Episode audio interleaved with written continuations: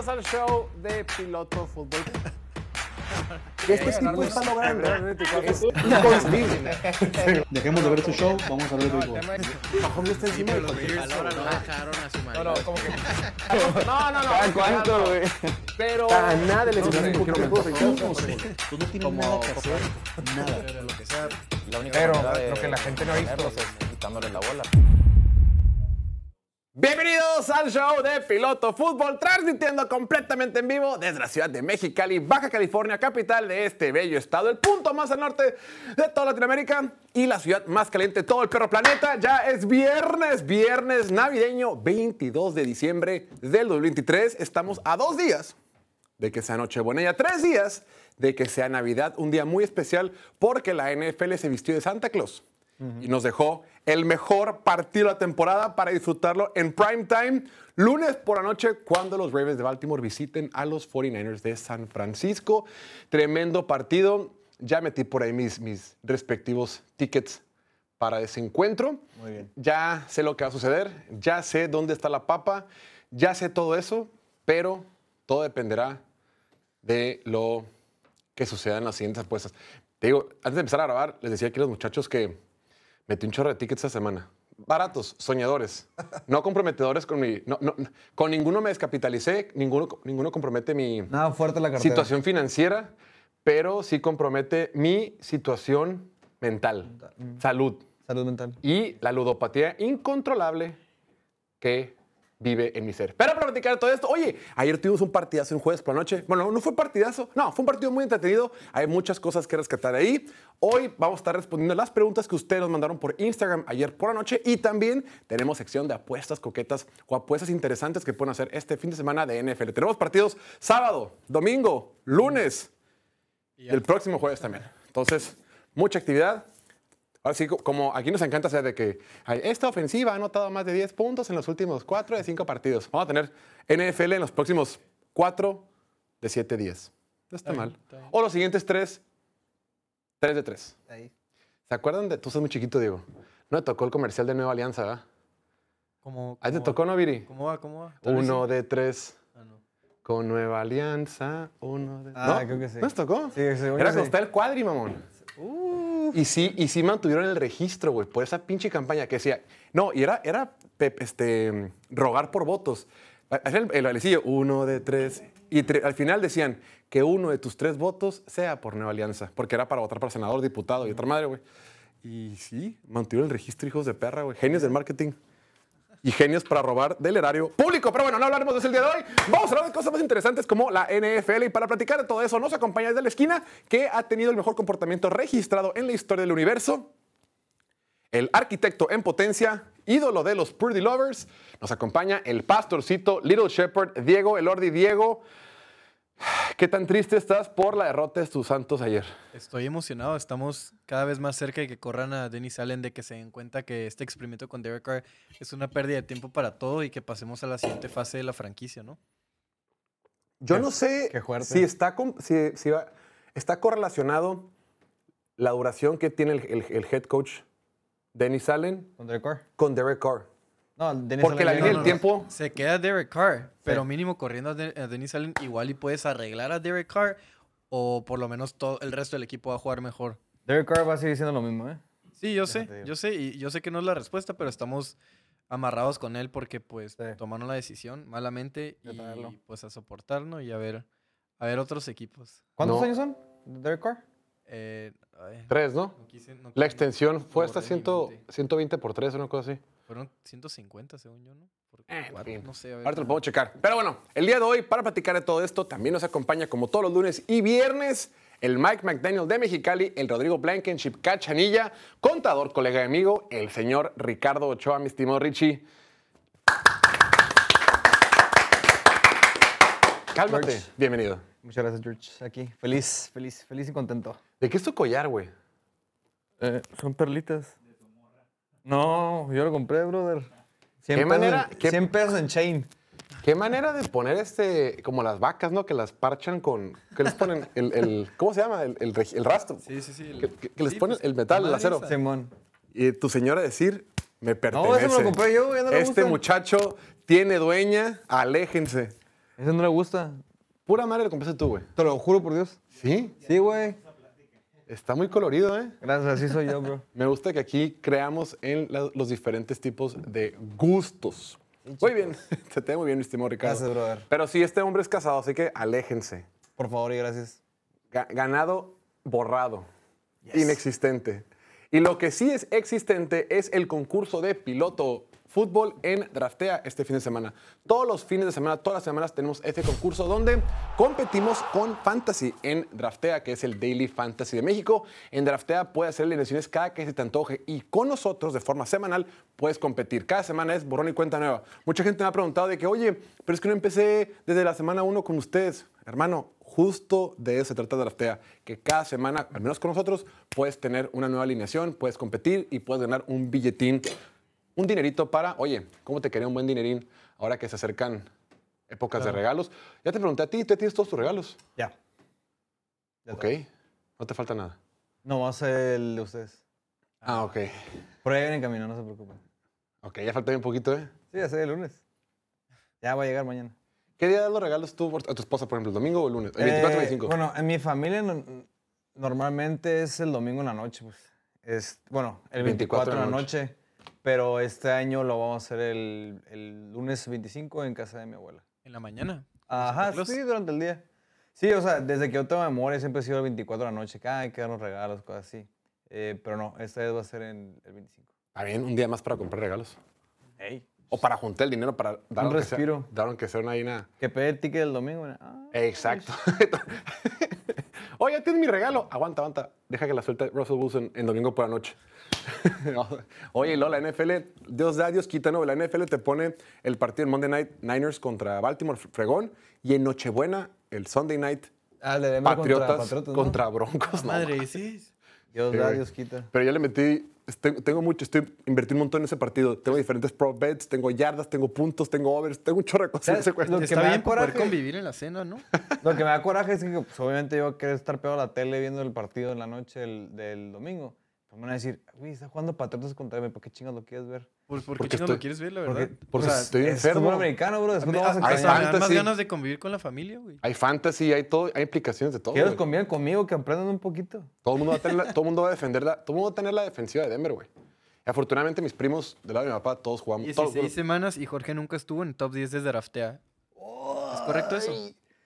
A ver, Yo pude tener mis putazo- malas semanas, pero estuve en el top 10 varias veces. a ver. Oliver ha estado, Bildo ha estado, Ricardo ha estado. Quiero saber si esa persona que lo dijo, uno, bueno, muchas gracias por estar pendiente, de verdad, buena onda. ¿Has jugado? Una, dos, tú has estado en el top 10, Esperamos, si- esperamos su respuesta. esperamos tu respuesta y la evidencia, y de ser así, espera un premio, hermano. Te puedo mandar una gorra de estas o una gorra más padre, Wow. si no estás igual de cabezón que. Oye, hablando de draftea, eh, inviten a sus amigos y le regalan 100 pesillos. Ahí yo convencí a dos amigos de que se metan y como ya no tenía nada de dinero en draftea después de las malas semanas, la mala racha que tuve, pues los invité y con eso tuve para meterme esta semana y las próximas dos. Pero no te, ¿te, te pasaron dinero o qué? No, no, no. Lo, invitas amigos con un, o sea, te- tienes un código. Entonces cuando El ellos código hacen tu primer depósito, te dan 100 pesos. O sea, le dan, creo que 50 a ellos y 50 a ti. Y pues invité a dos, entonces me depósito 100 pesos draftea. Órale, es como de referidos. Sí. Fíjate, ni siquiera yo sabía eso. Háganlo, háganlo. Buen hack, muy buen hack. Ahí lo tienen. Jueguen con nosotros en Draftea. El concurso se llama Piloto League. Eh, y además, si en tu primer depósito pones el código piloto, puedes obtener 100 pesos adicionales para que sigas jugando con nosotros. Y hablando de seguir jugando, mi estimado Richie, Dígame. ¿sabes cuántas personas quedan en el Survivor de México? Ay, la última vez quedaban como 13 personas, algo así, ¿no? Así es, no tenemos el monto exacto, pero queda el 0.1%. O sea, esto ya se va a definir en las próximas dos semanas. Esto ya queda muy poquita gente. ¿Alguien habrá perdido ayer? No, No creo que nadie se ha ido por los Saints. pero ¿sabes qué? A lo mejor ya no tienes a nadie, güey. Es el peor. O sea, ya, ya- ya quemaste a 15 equipos, mamón. O sea, ya te queda pura basura, güey. Le toca. Güey, y nosotros diciendo que íbamos, se iba a acabar el, el Survivor como a semana 7, semana La neta, mi respeto a los que le han pegado, güey. Está para que vayan a comprar un boleto a la lotería, güey. Macizo. O sea, durar tantas semanas, independientemente si le sabes o no. Si es suerte o lo que sea, güey. Mis respetos, güey. Dicen que es buena suerte en el juego, bueno en el juego, malo en el amor, ¿no? Ajá, algo así. Tú por eso eres malísimo para los casinos, ¿verdad, A mi? Bien enamoradote. No se Bien- pegó como dos tickets en 17 semanas. Bueno, 15 semanas. 17 semanas? años, ibas a decir. Sí, ey, También. Casi no me. No, no han llegado. Solo me llegó un mensaje de una persona que sigue viva. Si sigues vivo en el Survivor de México, el de Play Do It, manda un mensaje, manda un mensaje a Diego y presúmenos para que te mandemos buena vibra y que sigas sobreviviendo. No pidas consejo de nosotros porque nosotros no le pegamos Pásanos a tips nada. mejor. Y que compartan el premio, güey. Sí, los invitamos aquí, ustedes, nosotros los paseamos y ustedes nos invitan unas cervecitas, ¿no? Pónganse el Puebla. Unas, unas Miller Lights. Ya lo tienen, mi estimado Richie. El día de ayer tuvimos un partido muy interesante. Jueves por la noche en el SoFi Stadium. Oye, estaba viendo las tomas del partido. Me llamó la atención por lo general el SoFi. Digo, es un estadio espectacular, es el, el estadio más fregón de todo el planeta, es una locura. Pero por lo general no se ve tanto ambiente, güey. ¿Por qué? Porque pues, sabemos, Los Ángeles es la ciudad más grande del mundo, tiene demasiadas actividades, los Rams llevan poco tiempo ahí, aunque hace muchos años también. O sea, no hay una fanaticada como tal, tan, tan fuerte, tan arraigada como sí las hay en otras ciudades como Pittsburgh, Filadelfia, etc. Sí. Pero el día de ayer, jueves por la noche, no es porque, no sé, no sé si sea porque están de vacaciones o yo qué sé, pero se veía un ambientazo, había celebridades, estaba ahí Shohei Otani, el, el bateador de los, el nuevo flamante bateador. Oye, me dio mucha risa ayer que, pues obviamente ya sabía que iba a estar ahí el Otani, pero me dio risa que vi un tweet que nomás le tomó seis años ir a un partido americano en una ciudad en la que ya vivía. Verde, pues que le interesa un soberano sorbete, güey. Sí, obviamente le vale cacahuate, Chino, pero digo, pues, japonés, como ya es, ya es de los Dodgers, pues obviamente Le vale caca- Cuando al Shohei Otani le vale cacahuate, ¿le vale cacahuate japonés? tostado. Ahí lo tienen. Pues bueno, ayer, ¿qué tal mis poderosos Rams? Ganaron en casa por marcador de 30, 30 a 22 en un partido que si únicamente ves los números y el resultado dices, ah, bueno, pues fue un partido entretenido, fue un partido interesante, fue un partido medianamente reñido, ¿no? De un lado tienes a Matthew Stafford que completó más del 70% de sus pases. Más de 320 yardas, dos touchdowns sin intercepciones, un rating de pasador por encima de 120. Y del otro lado, pues, eh, Derek Carr lanzó 300, más de 300 yardas, tres touchdowns, completó más del 65% de sus pases y además, pues, el marcador únicamente fue de una sola posesión. Pero si viste los 60 minutos del partido, sabrás y te, habrás dado cuenta que fue un partido completamente desproporcional. Fue un partido donde los Rams dominaron de principio a fin. Fue un partido donde no hubo un solo instante o muy pocos instantes donde podías pensar, chin, el partido se puede eh, eh, complicar. No, desde el inicio. Eh, Saints empieza a mover la pelota en la primera serie ofensiva, los detienen, tienen que despejar y desde ahí los Rams se montan en la motocicleta, motocicleta y fueron imparables. Este equipo de Rams, señores, damas y caballeros, ha vuelto. Este equipo de los Rams, que hace dos años llegó hasta el Super Bowl y ganó el gran trofeo en casa, ha regresado. Estamos viendo una, versión de Matthew Stafford impecable, una ofensiva impecable que mueve la pelota a placer. Lo que más me llama la atención es cómo durante todo el partido, con- contra una defensiva, oye, las últimas dos semanas, lo decíamos, bien enrachados, han ganado dos partidos de forma consecutiva, ¿no? Y también al principio de la temporada tenían un récord, eh, quién sabe cuántos partidos, permitiendo muy poquitos puntos, esta defensiva de los Saints. Ya después, conforme avanza la temporada, te das cuenta que es una defensiva, pues, no tan fuerte, un poquito lenta, lesionada, con gente muy vieja y demás. Con calendario fácil contra quarterbacks inexperimentados o malos. Correcto. Entonces, digamos que es una defensiva promedio, chance debajo, debajo del promedio. Pero lo que los Rams les hizo fue eh, sumamente impresionante, ¿no? Promediando más de 10 de, de 6 yardas por, eh, por jugada, por aire, por tierra, con Kerry Williams, Matthew Stafford encontrando a todos sus receptores. Eh, a como están las cosas, el día de hoy los Rams son sextos en la conferencia nacional y tienen una probabilidad, de acuerdo con el sitio de Impredictable, del 72% para meterse a los playoffs. O sea, van a estar en los playoffs. Y lo más impresionante es cómo lo han hecho con sus armas. Ahí lo platicamos aquí en el estudio, ¿no? Lo que ha hecho Puka Nakua con este equipo es impresionante. Jugador novato, de, eh, eh, empezando, haciendo su debut este año en la NFL, eh, actuando como un veterano, actuando con muchísima calidad. Vemos aquí la noticia del Dove Clyman. Dice, Puka Nakua necesita 147 yardas en sus últimos dos juegos para romper el récord de más yardas para un receptor novato en la historia. Actualmente, el que tiene el récord es Calvin Johnson. Matthew Stafford fue el quarterback para ambos. Pero lo decíamos aquí ayer en la previa. Eh, decíamos, no, Puka Nakua, excelente. Eh, Cooper Cup, excelente. Ya está regresando, ¿no? Cooper Cup venía de dos partidos consecutivos con más de 110 yardas. Y Diego lo decía ayer, oye, espérate, también está DeMarcus Robinson. Y DeMarcus Robinson, este receptor, pues como tercero o cuarto o chance quinto en- en- en- dentro del grupo de receptores, el día de ayer y las últimas semanas ha estado jugando de forma espectacular. Ayer, Matthew Stafford únicamente le tiró pases a Cooper Cup, Puka Nakua el Tyrant Taylor Higby 2 que 3 y DeMarcus Robinson. Lo más impresionante es cuando lo hacía, cuando necesitaba una jugada grande, cuando necesitaba salirse de su bronca, cuando necesitaba, cuando un poquito de urgencia, constantemente encontraba a, a DeMarcus Robinson. En el segundo cuarto fue cuando más se lució. Primero tuvo un pase cuando quedaban seis minutos en tercera y cuatro, que sale Matthew Stafford de la bolsa de protección, se queda parado, no sabe qué hacer, y le van a llegar como que parece jugada rota. De repente, como dice, como dice Ricardo, la pasa por abajo y DeMarcus Robinson de forma olímpica se lanza y la baja, ¿no? Primera oportunidad. Ese tipo de cosas son las que diferencian a, Matthew Stafford. Es lo que diferencia a los quarterback élite de los no élite, ¿no? O los quarterback top de los no top. ¿Qué hago cuando la jugada está rota? ¿Qué, hago cuando el plan de juego, cuando el diseño de jugada no funciona? Cuando nos vencen y tengo que empezar a improvisar. Matthew Stafford lo ha hecho toda su carrera cuando he estado sano y ahorita ha sido así.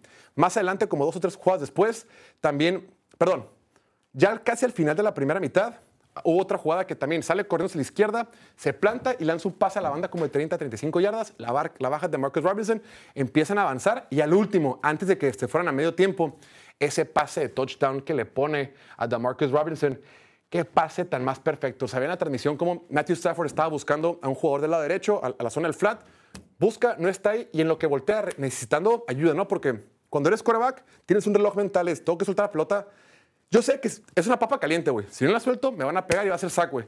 Está así, en lo que requiere un poquito de ayuda, voltea a la izquierda, está de Marcus Robinson corriendo una ruta de slant, una ruta, un pequeño poste. Pase tan perfecto. El defensivo, no recuerdo qué defensivo de los, Santos era, literal, se ve la, la toma. ¿Cómo Divo. pone la...? ¿Mm? ¿A Divo? No, no creo quién era, era otro. No, no, yo tampoco. Era otro. Pero bueno, el punto es que pone la mano y de Marcus Robinson, o sea, ese pase es tan perfecto que era o la cacha a pendientes de Marcus Robinson o es fuera, güey. O sea, pero la cobertura, el, el- el jugador defensivo está tan pegado como estampilla, lo hace muy bien. Aún así, el pase fue más perfecto y la recepción, ¿qué pedo? A lo que voy es que este equipo de los Rams está encaminado a los playoffs. Este equipo de los Rams se va a meter a los playoffs y tiene muchas armas. No solamente Matthew Stafford, no solamente Puka, sino también recientemente Marcus Robinson, el juego terrestre que es espectacular. Aguas, aguas con este que es el caballo negro para ganar en, en la conferencia nacional. Y del otro lado, los Saints, los Saints de Nueva Orleans. Los Aints. Los Aints, no hay, no hay mucho que decir. Repito, si tú ves esta, los números, dices, oye, Derek Carr lanzó- completó más del 65% de sus pases, ¿no? Eh, lanzó para más de 300 yardas, tres touchdowns. Oye, fue bueno. Si tú fuiste a cenar con tus amigos, porque son fechas de posadas y de cenas y todo eso, y revisas el fantasy y dices, oye, Derek Carr tuvo buen partido. Y sí, estadísticamente tuvo buen partido.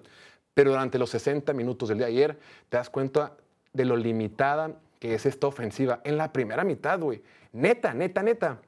Parece que parecía un Korak suplente lanzando pases. Hubo dos que tres. Más allá de que no, no se puede hacer rápidamente la bolsa de, de- de la pelota dentro de la bolsa de protección, hubo un pase en segundo y largo. Una jugada que era segunda y 20. eh, al, al final del primer cuarto, que está plantada la bolsa de protección. Fue la que nos señaló Diego en el grupo, güey. De repente tiene un jugador corriendo como un gancho largo, como de 15 yardas hacia afuera. Lanza el pase, güey. Se queda 6 yardas corto, güey. O sea, tristísimo. Eran como 10 yardas. Y si le hubiera llegado, era, intercepción, güey. Era Sí, pick six, era lo que sea. Y esto, chin. Y luego eh, se fueron, se la jugaron en cuarta oportunidad tres veces, ninguna, ninguna concretaron. Desesperación, qué desesperación. Yo traía el over de field goals de los Saints en el, en el primer drive. Es que no mames, güey, es, es- es horrible. En el primer drive estaban... Movieron bien la bola, porque Derek Carr mueve bien la bola, como mencionó Martín el día de ayer. De la 20 a la 20, Derek Carr es el mejor que en la NFL. Llegas a la 20, sientes la presión y vale madres. Eh, estaban en la, en la yarda 30, field goal range, era tercera oportunidad. Y el vato le hacen un sack como de 10 yardas. Y luego, como tienen pateador novato, porque regalaron a Will Lutz, que era de los mejores pateadores en la NFL cuando estaba con los Saints. Literalmente se lo regalaron a Sean Payton, lo mandaron a Denver por una séptima ronda, si no me equivoco. Entonces, pues ya no, no- el pateador novato groupie no la llega desde ahí, pues tienes que despejar. Y luego tienes otra oportunidad, creo que fue el, el drive después de eso, de los Saints. Eh, era la cuarta oportunidad. Y una vez más, Derek Carr le hacen sack, güey.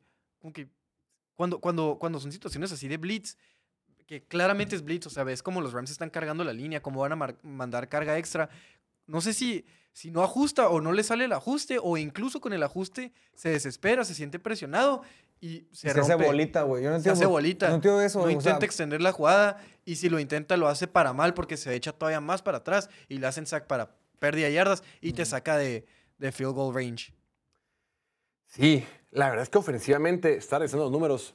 Sí, por lo general, tú cuando revisas las estadísticas de Derek Carr, siempre tiene buen yardaje, siempre tiene, siempre es un quarterback de fantasy. O- es cierto, no es cierto eso, pero sí, es un- perdón que te interrumpa. Sí, no te preocupes. Son números alegres, son números inflados, no son números reales. Sí, yo creo que casi siempre es al final de los partidos, siempre que busca un pinche bombazo, güey. Siempre busca un bombazo. padding, ¿no? Como sí, güey. Al final del partido es tiempo basura. Como por ejemplo, el touchdown del, del último cuarto que anotaron faltando como cuatro minutos. A E.T. Perry. Fue un putazo, güey, de una bomba y ahí están como 70 yardas más. Y así se la vive ese güey. Y como dice Diego, como que no, no ajusta y siente la presión. Y es algo que yo vi mucho tiempo cuando jugaba contra los Chargers, güey. Se hace bolita, güey. O sea, ve el- ayer una, una repetición que me dio mucha risa. Pone cara de pedo ah, así y se hace bolita, güey, antes de que le peguen. Tiene Eh, seis juegos esta temporada con más de 300 yardas por aire, pero no sirven de nada porque incluso si fueran cuando aire. cuenta, ajá, incluso si fueran cuando cuenta, no, no anotas, güey, nomás llegas a la zona roja y ahí te quedas. Y pues súmale que es cuando no cuenta, es cuando ya vas abajo por 20 puntos y pues no queda de otra más que intentar hacer un milagro. Y es, es triste ver, es una pérdida de tiempo, estamos amarrados con él y pues no hay nada que hacerle. Y a, a pesar de que hay, hay talento, o sea, vimos el touchdown a A.T. Perry, el talento que tiene A.T. Perry, el touchdown a Rashid Shahid, el talento que tiene Rashid Shahid. Lo que estuvo haciendo Chris Olave el día de Sí, ayer, tuvo un bueno que regresó, partidazo, güey. Nueve recepciones, 123 yardas. Es, es el gallo de Derek Carr, pero ni con eso. Luego, Camara está inexistente detrás de esta línea ofensiva. Nueve, güey. nueve acarreos, promediando 2.1 yardas por acarreo. Y lo peor de todo es que del otro lado tienes una ofensiva de los Rams que fluye tan bien que te sientes triste viendo a los Saints. O sea, tienes un Matthew Stafford encendido que se ve como un quarterback de élite que, que si jugara la temporada completa y si hubieran tenido esta química desde la semana 1, estaría, estaría como candidato para el MVP con, eh, con un equipo de Rams que sería, tendría que ya 10 victorias yo creo para este punto y las cosas serían muy diferentes. Y del otro lado los Saints solo no funcionan y el contraste es, es muy claro. Derek Carr firmó un contrato con los Saints de cuatro años por 150 millones de dólares. O sea, en promedio anda ganando alrededor de 38 millones de dólares por temporada. Estoy aquí leyendo su página, el desglose de su contrato. Lo más probable es que se desprendan de él. O sea, lo que más hace lógica financiera eh, en, en cuestión de empresarial es hasta el 2026, güey. O sea, son dos temporadas, mínimo dos temporadas más. Bueno, dice 2000, dice potential, potential out, o sea, salida potencial es 2026 para que solo tengan un, un impacto eh, de dinero muerto de 11 millones de dólares. A lo mejor podrían salirse en el 25, pero salirse el siguiente año les saldría carísimo y solo estarían desperdiciando su dinero. O sea, pero que- Ya, ya lo desperdiciaron, güey. Teníamos a Andy Dalton que literal es lo mismo que Derek Carr. Lo mismo, pero como 30 millones de dólares más barato en promedio anual. O más. estoy revisando No el acuerdo contrato de... Dalton. Oye, la semana pasada Jacoby Brissett entró a jugar, completó el 80% de sus pases contra esta defensiva, dos Crack. series, touchdowns, todo el pedo, güey. Jacoby Brissett le cuesta a los, a los Washington Commanders 8 millones de dólares al año, güey. Por 8 millones de dólares tienes mucho mejor juego que lo que hacen con Derek Carr. Creo que esta, este, este equipo de los Saints se fueron con la finta y dijeron, güey, no, eh, ya tenemos buena defensiva, güey, tenemos jugadores de renombre, hemos invertido un montón en línea ofensiva, tenemos armas, ¿no? Y O sí tienen armas. Sí, sí han invertido. Ah, sí, sí. Ajá, no, pero no ha funcionado. Luego, tienen armas. De que tienen armas, lo que dice Diego es, es en serio. O sea, lo de, lo de Shahid, que cada, cada vez, o eso, ah, en su segunda temporada lo ha hecho muy bien. Lo de, o tercera, no sé cuál Es, sea. es un buen complemento. de- Chris Olave, lo de. Michael Thomas, cuando sea que esté digo que nunca está, lo de A.T. Perry, o sea, sí hay armas, está por ahí también, pues tienes a Camara que, mal que bien, pues es un buen corredor, aunque no ha funcionado. O sea, sí se fueron con esta finta de decir, güey, tenemos un roster listo, nos falta un Korak veterano y ya conejo, en una buena, en una buena división, en una división fácil, en un calendario sencillo, pedo. vamos a poder trascender y te das cuenta, ves el producto en el campo, como dice el Diego, le gana por equipo papita, le ganan solo equipos muy papita, y, y el día de ayer contra un equipo que se ve muy consolidado, con un equipo de los Rams que han ido jugando de forma espectacular, que se ve muy fuerte, pues se vieron exhibidos. Este marcador es falso, güey. El 33-20 es un marcador falso, güey. Y No, perdón, que no. 30 el, perdón, el 30-22. 30-22 es un marcador falso. Sí, se- la, tuvieron únicamente dos despejes en todo el partido porque se la estaban juegue y juegue en cuarta oportunidad. Nunca le salió. 0 de 3 en cuarta oportunidad. 5 de 11 en tercera oportunidad. Y a la mitad, dejen chico porque le tomé screenshot cuando fue medio tiempo porque me dio un chingo de asco. Dije, a la madre, esta madre la, la tengo que guardar de una vez. Eh, a medio tiempo iban 1 de 5 en tercera oportunidad. Contra un equipo de Rams que, pues 2 de 6, pero los Rams ya tenían 13 first downs para ese entonces. Ya iban arriba en el marcador 17 a 7. Estaban moviendo con quien sea. O sea, mencionas como Derek Carr. Que ya, Matthew Stafford repartió bien, la, repartió bien la bola, pero nomás fue a sus titulares. O sea, Cooper Cup, eh, Tyler Higby, DeMarcus Robinson Y y, Puka Nakua. O sea, Oye, y- titular. Yo tengo una pregunta para Diego. Uh-oh. Eh, ¿Tú qué opinaste? Ok, perdón, ajá. ¿Qué fue tu pensamiento cuando ya es que notaron y se fueron a a 22 puntos contra 30? Dije, ah, güey, pues que despejen largo. O sea, sí, tienes un poquito más de oportunidad en caso de que sí los, los detengas, pero pues, van a estar ahí atrás, ¿no? ¿Estás hablando del onside kick? Sí, güey. No sé por qué hicieron onside kick. Eh, Para fal- no tiempo. Ajá. Yo sí sé por qué, o sea, lo entiendo, pero habla tan mal de tu coach. Tu coach siendo de mente defensiva, mandar un onside kick te, te dice que No confío tanto en mi confías en tu defensiva. Prefiero Y- jugármela. Y, entiendo por qué no, porque la defensiva estaba jugando muy mal. Stafford se los estaba cocinando.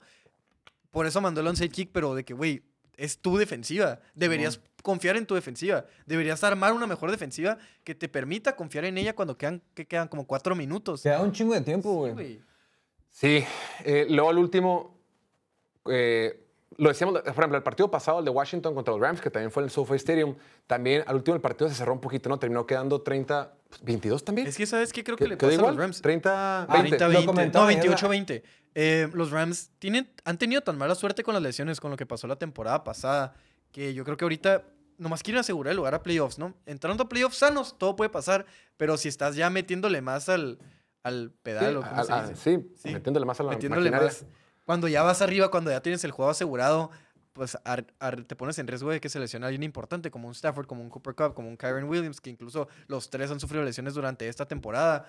Ahorita nomás es, nos vamos arriba, relájense, vamos a manejar el juego y vamos a sacar el resultado. Y, y inclusive al final, que cuando recuperan la última posesión, de- dijeron, cuando necesitaban dos primeros y dieces para liquidar el partido y para irnos allá todos a descansar, güey, la ofensiva movió la pelota como si nada, consiguen los, consiguen los primeros y dieces, nos hincamos, vámonos todos. Aquí la ofensiva termina cerrando el partido. Y esto solo se les, solo se les em, dificultó por el, el despeje que bloquearon, pues.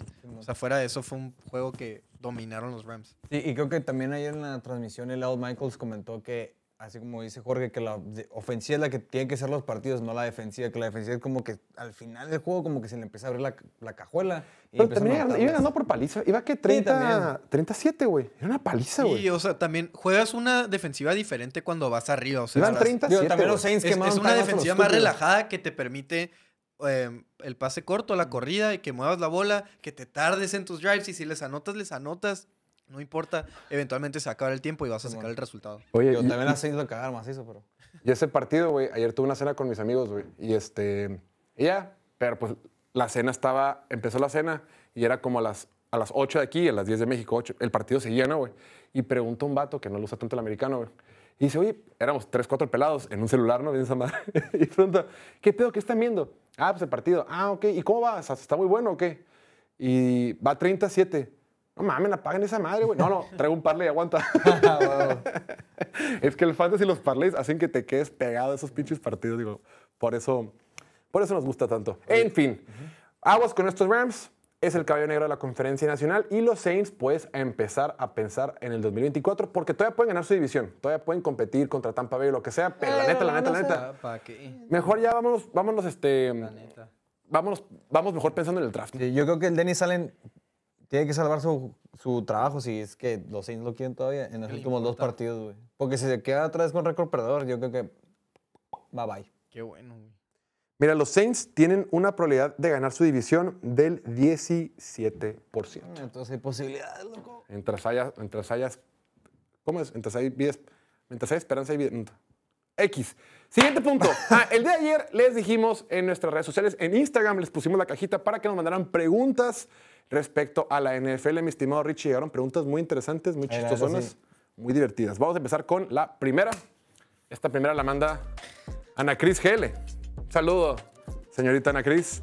Why, eh, why, why are most... Ah, preguntó en inglés. ¿Por qué la mayoría de los dineros ofensivos son blancos y los dineros defensivos son negros? ¿Por qué lo, por, por qué lo habrá preguntado en inglés? No sé. I don't know, man. Se junta mucho con un tal piloto.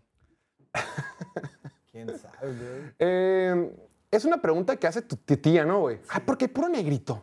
Porque hay puro... Oye, como que hay mucho morenito jugando, ¿no? Todo esto viene a colación porque recientemente Ra- Rashid, Men- Rashad- Mendenhall, Rashad Mendenhall. ex corredor de Illinois, ex corredor de los acereros de Pittsburgh, le pegó ahí, hizo un Antonio Brown y empezó a tuitear diciendo, ahí está, Estoy cansado de blancos promedio comentar sobre fútbol americano. Hablando de nosotros, Jorge. Us- nosotros- yo siempre somos apiñonados, morenos. X. Segregation Bowl, ¿no? Algo así. Ustedes ni siquiera son buenos en fútbol americano.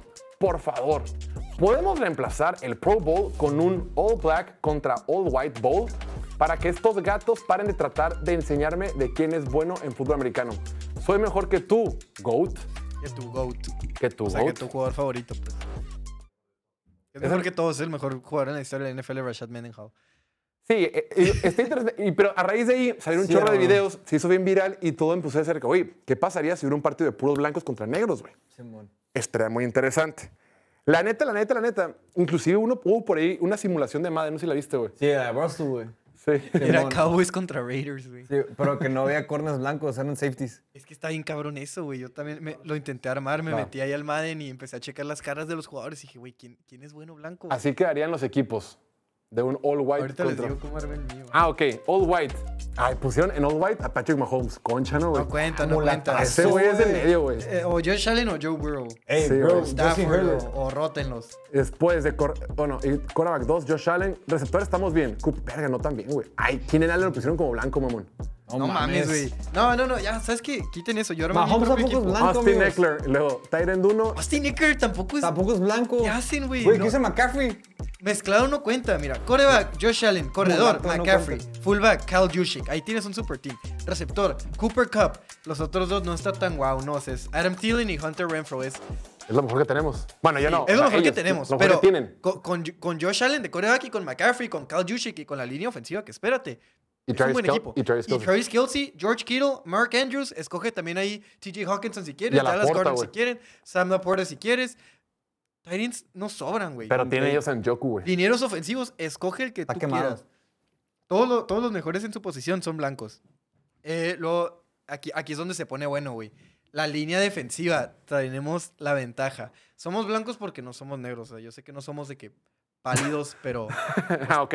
Ajá, ok, no somos- de no somos de color, así que contamos como equipo blanco, por eso lo somos.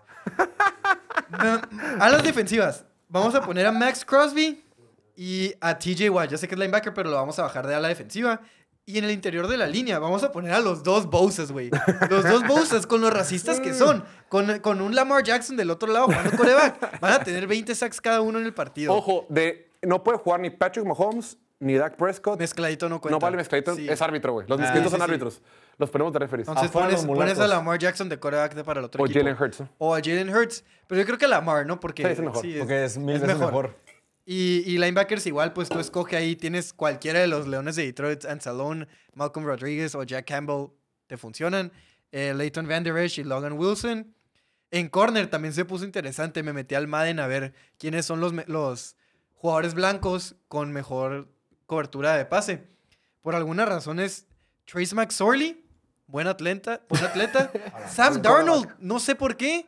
Y el otro era obvio, sí o sí tiene que formar parte del equipo All White, Harrison Taysom Hill. ¿Quién Ah. dices tú? Harrison, Harrison Smith. Ah, espérate, ese es el safety. Safety Taylor Rapp, que es, es, es como filipino, es como, no sé, pero no es negro, pues así que cuenta. Es hermano. Y Harrison Smith de Strong Safety, tenemos un equipazo y tenemos pateador también, escoge el, el que tú quieras. El otro equipo no tiene pateador, güey. No hay pateadores de color, van a tener que meter a OBJ o algo así. O el punter de Ve lo los que Steelers. en pantalla dice, dato curioso, Jason Sehom, o Sehom, como se diga, es el último corner blanco en ser titular en la NFL.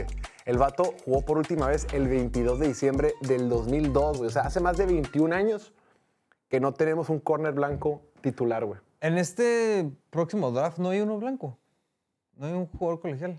Debe haber uno que A se ver, declare. Vamos a poner ahora otra, otra vez en pantalla el- el- Obvio, el- la, sí. la que tenemos, piña. Ok, pero el equipo negro está cabrón, güey.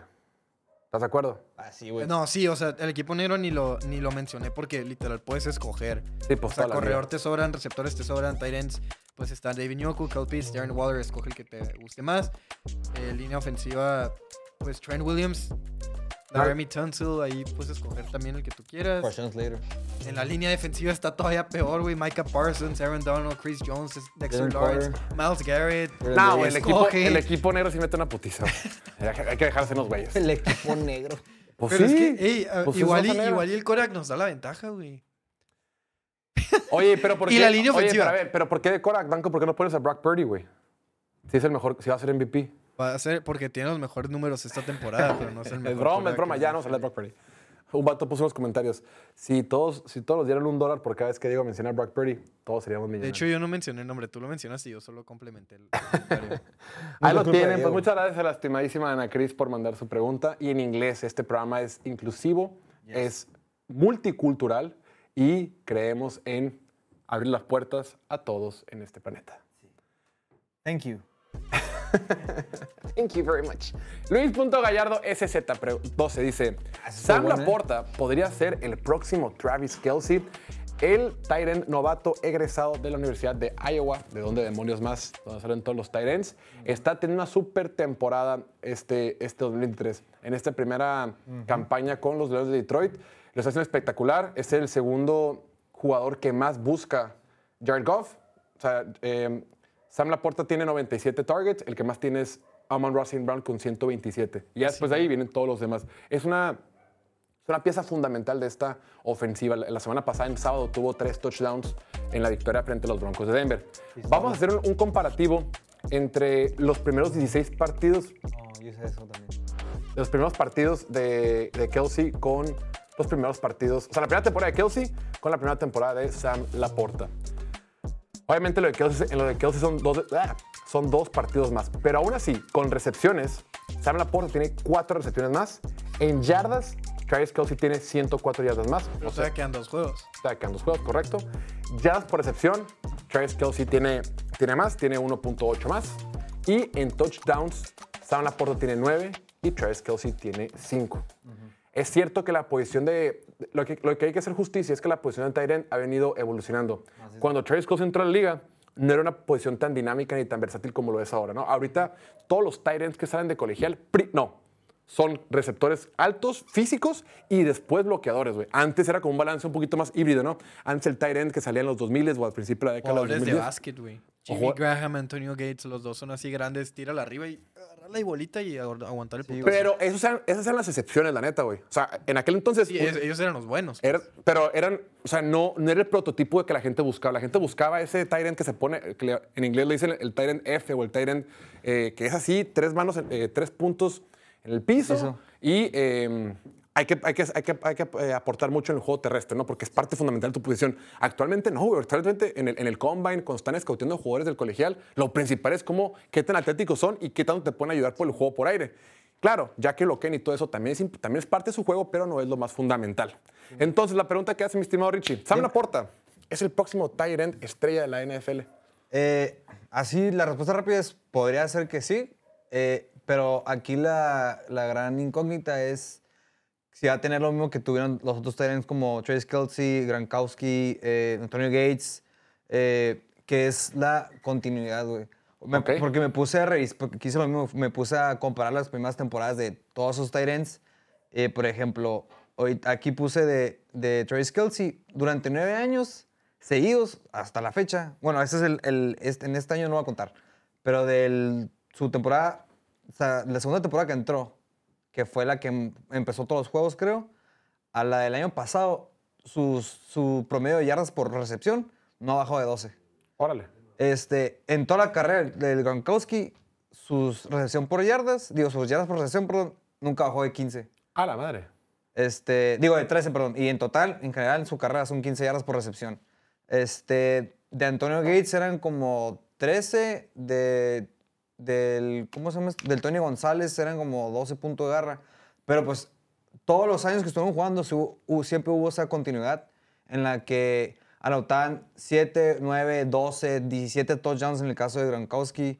Este, pero siempre, año con año, siempre estaban ahí, 800, 700, 900, 1000 yardas. Eh, yo digo que San Laporte no lo va a hacer, yo creo que sí le puede llegar a ser muy bueno en la próxima, la, la próxima estrella en, es- en, este, Equipo. en esta posición. Ok. Pero sí, yo creo que la, la continuidad año tras año va a ser lo que lo marca. La verdad que llama mucho la atención. Sam Laporta se fue en la segunda ronda del draft. En muchos de los mock drafts que hacíamos o que se hacían en la- en marzo, en abril, a principios de abril, mucha gente los pinta- lo pintaba él como un tight end de primera ronda. Se empieza a resbalar en el draft, empieza a caer y los Leones de Detroit lo toman. Y desde el día uno, güey, este vato empezó a tener éxito desde, desde las primeras semanas de la temporada. Y le tocó un buen draft de Tyrants, este, o sea, contra Tyrants de este año, ¿no? O sea, el Dalton Kincaid, el, el Washington, ¿quién más salió de este año? Estaba también ahí Mal- Michael Mayer, estaba... Que lo ha hecho bien. Había otro de... ¿Michael Mayer de dónde era? ¿De Iowa? Había dos Notre de. Iowa. ¿A- ¿Quién era otro de Iowa? ¿Tucker Craft o Luke Musgrave? Uno de esos no, Musgrave era de OSU. Tucker Craft, entonces. Lo- lo- los Packers pero agarraron dos. fue un O buen sea, año sí de había, muchos ends muy talentosos. Sí. Y creo que la Porta ya es una estrella. O sea, ve nomás lo que hace en Fantasy. Ahí es donde como end te consolidas como estrella porque haces puntos, todos te quieren, todos te ponen en su equipo. Es el end número 3 en Fantasy esta temporada. Está teniendo un temporadón. Ves la gran diferencia con Travis Kelce en su, en su primer año. Son los touchdowns, güey. Y Sí. touchdowns, eso te pone, Ujú. te da el spotlight, ¿no? Te- que, que todos te vean. Todos los reflectores, sí, "Ah, es- este güey- es este güey es bueno. La neta, es la neta, bueno, el güey. fantasy es... Aquí decimos mucho de que quién debe ser el MVP o quién no y quién lo que sea, güey. Y siempre decimos, es muy importante las narrativas, es muy importante que brilles cuando tienes un partido en prime time, un partido en la noche. Pero para la raza que es un poquito, no, no que sea gente más abajo, gente que no es tan fan de la NFL tan atascada, que solamente juega fantasy, esos, esa gente que comenta mucho en Twitter y como que es muy activa, pero no es tan fan, determina si un jugador es bueno o malo en función del fantasy, güey. Y se empiezan a vender jerseys en función del fantasy. Muchos de mis amigos compran jerseys de los jugadores que los hicieron campeones en fantasy, aunque no son de su equipo, güey. Güey, todo el mundo, todo el mundo odia a los Cowboys, no es el equipo más este, polémico que hay. que Amas odien. odies. Uno de mis mejores amigos, eh, que le va a los Chargers, el día de ayer me dice que, güey, la neta es temporada, güey. Como tengo al Dak y al City, güey, la neta ya me cambié los Cowboys. Ah, pendejo, pues sí, ¿verdad? Cuando te conviene. O sea, lo que voy es que el fantasy, hace que, el fantasy te hace que ames y odies a jugadores, güey. Bien cabrón, güey. Está chistoso. Yo por eso amo a Sam Laporta, lo tengo. me tengo a. Laporta y a Hawkinson, güey. Bien, buena O sea, estrategia. Yo tengo un datito curioso de la primera temporada del Gran... Bueno, no es un dato curioso, pero las estadísticas del Gronkowski en su primera temporada fueron 42 recepciones, 546 yardas, 10 touchdowns en su primer año. Y en esa temporada compartió este, pases, bueno, recepciones con Aaron Hernández. Imagínate si no hubiera estado ese güey también. Pues muy bien, pregunta muy interesante. Que ya no está. Que ya no está. Vamos a la siguiente pregunta. Eh, nos dice por ahí Miguel, bueno, Miguel, guion bajo, nos. Los Chiefs están usando de la forma correcta a Kadarius Stoney.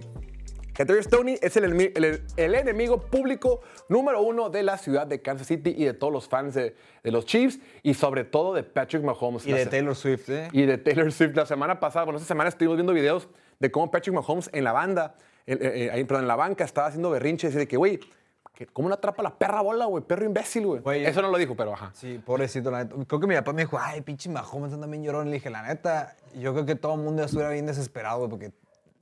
Digo, por mí mejor que les vayan a la chingada los Chiefs, güey, pero no chingues, güey, la neta, pobrecito, güey. Le ha, le ha costado mínimo dos partidos a, la- al- a los Chiefs esta temporada. Estamos viendo aquí en pantalla algunas de las famosas imágenes de semana una que, le, que fueron causales por el cual el equipo no pudo triunfar en el debut de este, de este año. Y preguntan, ¿está mal utilizado? La pregunta sí. La, respuesta es sí. Él debería estar utilizado en la banca como aguador. Ya no puede jugar, güey. Sí, ajá, yo... yo ¿A qué no, güey? Mi respuesta fue que, no mames, güey, no creo que Andy Reid no sepa cómo sacar el potencial de sus jugadores y la neta el que la está cagando es el Tony. Sí, sí, y- hay métricas que respaldan eh, que sí están utilizando a Tony como se debería usar. Es último en la NFL en profundidad, profundidad promedio por intento de pase. O sea, lo buscan únicamente en el juego corto porque saben que no tiene manos para que lo mandes profundo y que atrape esos pases.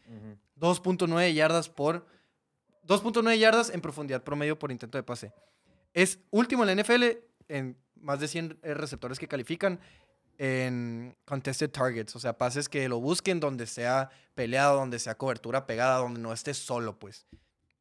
Es número, no, es número 26 en la NFL en yardas después de la recepción por recepción, con 5. O sea, Cada vez que la atrapa. cada, que la- que la- cada vez que la atrapa, se la lleva 5 yardas más, que es pues, lo que esperas de un Kadarius Stoney, ¿no? Que la atrape un, un pase pantalla y te haga yardas, porque no lo vas a buscar en lo profundo. Y de sus 169 yardas de la en la temporada, que es súper poquito, el 79% son yardas después de la recepción. Lo están usando bien, lo están usando como debes. Juego corto y que él haga el resto porque sí es muy, muy shifty, como dicen, es muy rápido, tiene buenos cortes. el joystick humano, ¿no? Le decían. Ajá, buenos movimientos, pero el pedo es que para, o sea, para darle el balón, primero lo tiene que atrapar, güey, no lo está atrapando. Sí, güey. En- Pero- en esa temporada ha tenido 38 targets, o sea, le han tirado 38 pases y el 13% de sus pases han sido drops. Y son pases solos, porque nos, o sea, digo, nomás lo han buscado dos veces en oportunidades contested. Afortunadamente, estamos viendo el ascenso de Rashid Rice, ¿no? Sí. Las últimas cuatro semanas, Rashid Rice tuvo 10 targets contra Raiders, 9 contra Green Bay, 10 contra Buffalo, 9 contra los Pats. O sea, cada últimas cuatro semanas es cuando más lo han buscado. Patrick Mahomes dijo a la fregada, el único que me funciona es el novato y para él van todos, ¿no? Inclusive en el partido contra Patriotas le lanzó la pelota nueve veces y la atrapó las nueve veces. Entonces ya hay más confianza. Kadarius Stoney cada vez lo van a estar utilizando más. Por más que Travis Kelsey diga en su, en su podcast que no, yo confío en KT, mi amigo, no sé qué. Patrick Mahomes, que es el jefe ahí de la casa, no lo quiere ya. O al menos eso demostró el partido pasado contra los Patriotas. Siguiente pregunta. H. Gerling, un fiel seguidor del programa, le mandamos un fuerte saludo que siempre comenta. Eh, ¿Quién será el caballo negro en playoffs? ¿Rams, Colts, Bengals o Bucks? Ok, de entrada, sobra decirlo, los Rams, ¿no? Los Rams es, el fijo, ¿no? Eh, sobre todo que la temporada empezaron con marca de 2 y 5, arrancaron 2 y 5, creo que tenemos por ahí la, gráfica, y han ganado... Empezaron 3 3-6 la temporada. Ah, 3-6.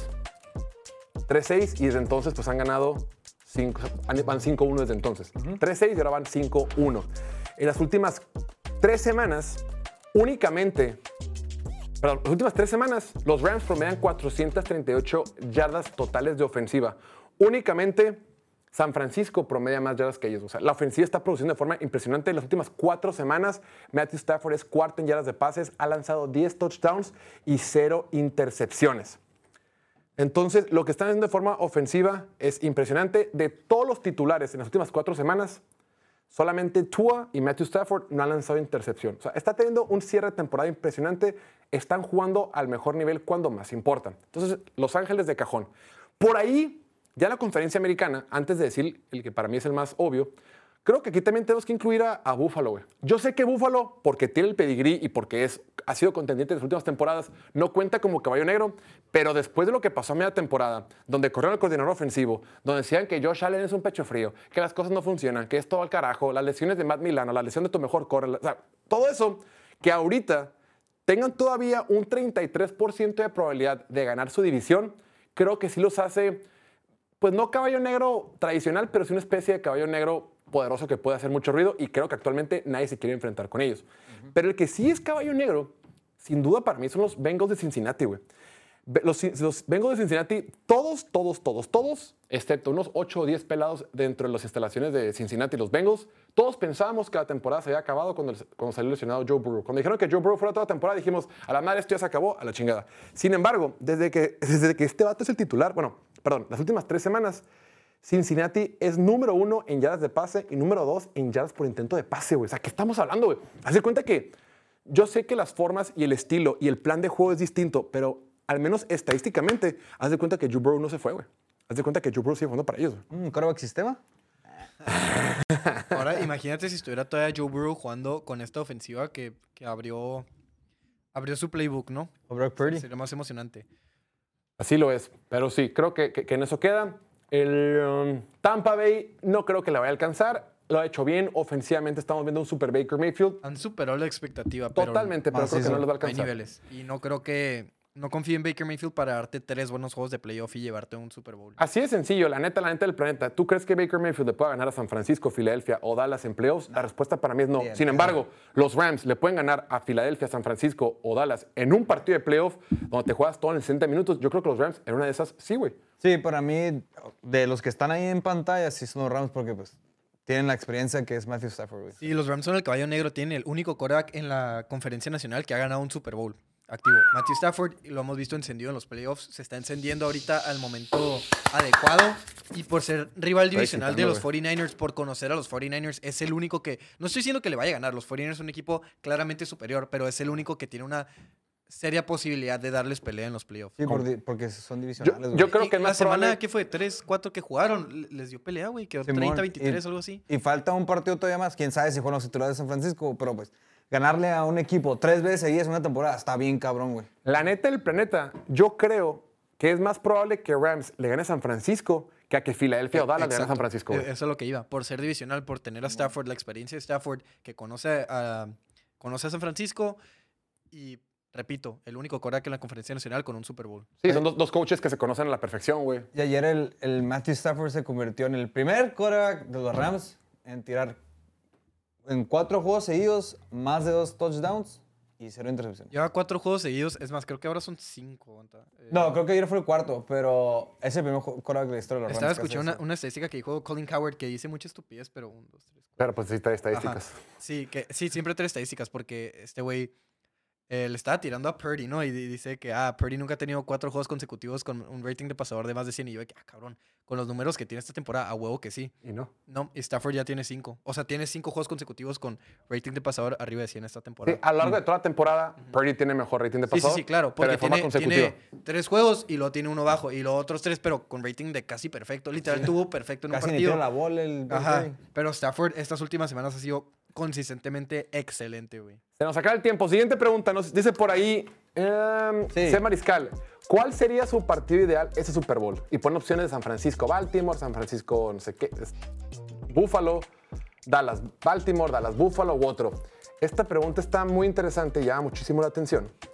Em, yo lo vi de dos maneras. Número uno, es importante porque este lunes tenemos probablemente un Super Bowl adelantado. Los dos mejores equipos de la NFL, el mejor de su respectiva conferencia, se enfrentan en Monday Night. De entrada, gracias NFL hacer un partidazo.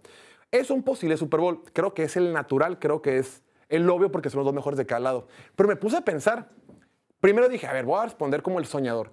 Si yo, yo Jorge Torres, yo me dijeran, Jorge, este Super Bowl 58, tú vas a elegir así por tus huevos y considerando que todos van a estar sanos, ¿quién te gustaría tener el Super Bowl? Si yo pudiera decidir, con todos sanos, por mí, el próximo 11 de febrero en el Allegiant Stadium de Las Vegas, por mí, que fuera un partido entre Detroit y los Chargers de Justin Ah, Herbert güey, iba a y. Staley. Brandon Staley.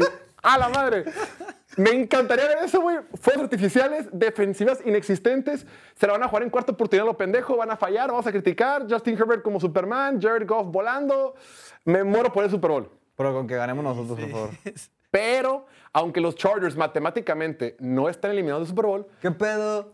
pues la neta, pues ya se acabó este pedo, ¿no? Ya Entonces, siendo un poquito más realistas, creo que hay algo interesante. Por ejemplo, la temporada pasada, los dos equipos que más puntos anotaron en toda la NFL en temporada regular, los dos equipos fueron Kansas City y Filadelfia. O sea, durante temporada regular, Kansas City fue uno en puntos por partido, Filadelfia fue dos. Y las defensivas, la de Filadelfia era la 7 y la de Kansas City era la 18, güey. O sea, eran dos súper ofensivas con una defensiva de Filadelfia que era buena y una defensiva de Kansas City que era por debajo del promedio, medianita. Y eso nos permitió que tuviéramos en el, en el estadio de los Cardinals, en el State Farm Stadium, en el, el Super Bowl, muchos puntos, fuegos artificiales, diversión, pases largos, jugadas defensivas. Creo que fue un Super Bowl muy entretenido. Y la areta del planeta.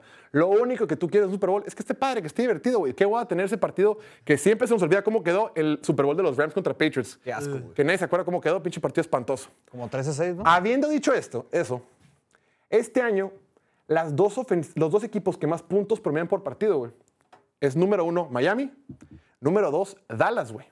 Y si nos vamos a las defensivas en puntos permitidos, la defensiva de Dallas es la número 5 y la de Miami es la 14, güey. Son situaciones más o menos parecidas. Y irónicamente, o curiosamente, este fin de semana tenemos el Super Bowl adelantado, que es el, el Baltimore contra San Francisco. El otro Super Bowl Pero adelantado. tenemos el otro Super Bowl adelantado donde deberíamos de ver muchos puntos en Dallas contra los Dolphins de Miami. Entonces, en mi opinión, por el argumento de los puntos, eh, creo que el- este, este fin de semana vamos a tener un partidazo en el Hard Rock Stadium, el estadio de los Dolphins. Eh, pues sí, mira, o sea, la respuesta obvia es el partido que vamos a tener el lunes porque son el mejor equipo contra el mejor equipo y en mi opinión ese siempre es, o sea, es merecedor del Super Bowl. Fuiste Claro. mejor en temporada regular, ganaste tus partidos de playoff, mejor ofensiva, mejor defensiva, en ambos lados, que se enfrente el Super Bowl a ver quién es mejor, ¿no? Pero pues como es la respuesta obvia no la vamos a incluir. Creo que tenemos que ser un poco más soñadores. ¿Qué nos gustaría ver a nosotros como fans de la NFL, como fans de ciertos jugadores? Y mi respuesta para, para la conferencia nacional O sea, en un escenario ideal me gustaría que Dak llegara al campeonato de conferencia para que se gane el respeto que merece, porque lo... de- o sea, todo lo que hace en temporada regular vale madres porque no pasa la ronda divisional. Verlo en un campeonato de conferencia, bien. No sé si me encantaría verlo en un Super Bowl con lo enfadosos que son los fans de Dallas y me gustan más los fans de Detroit para que después de años de sufrir por fin tengan su momento, ¿no? Su momento en el...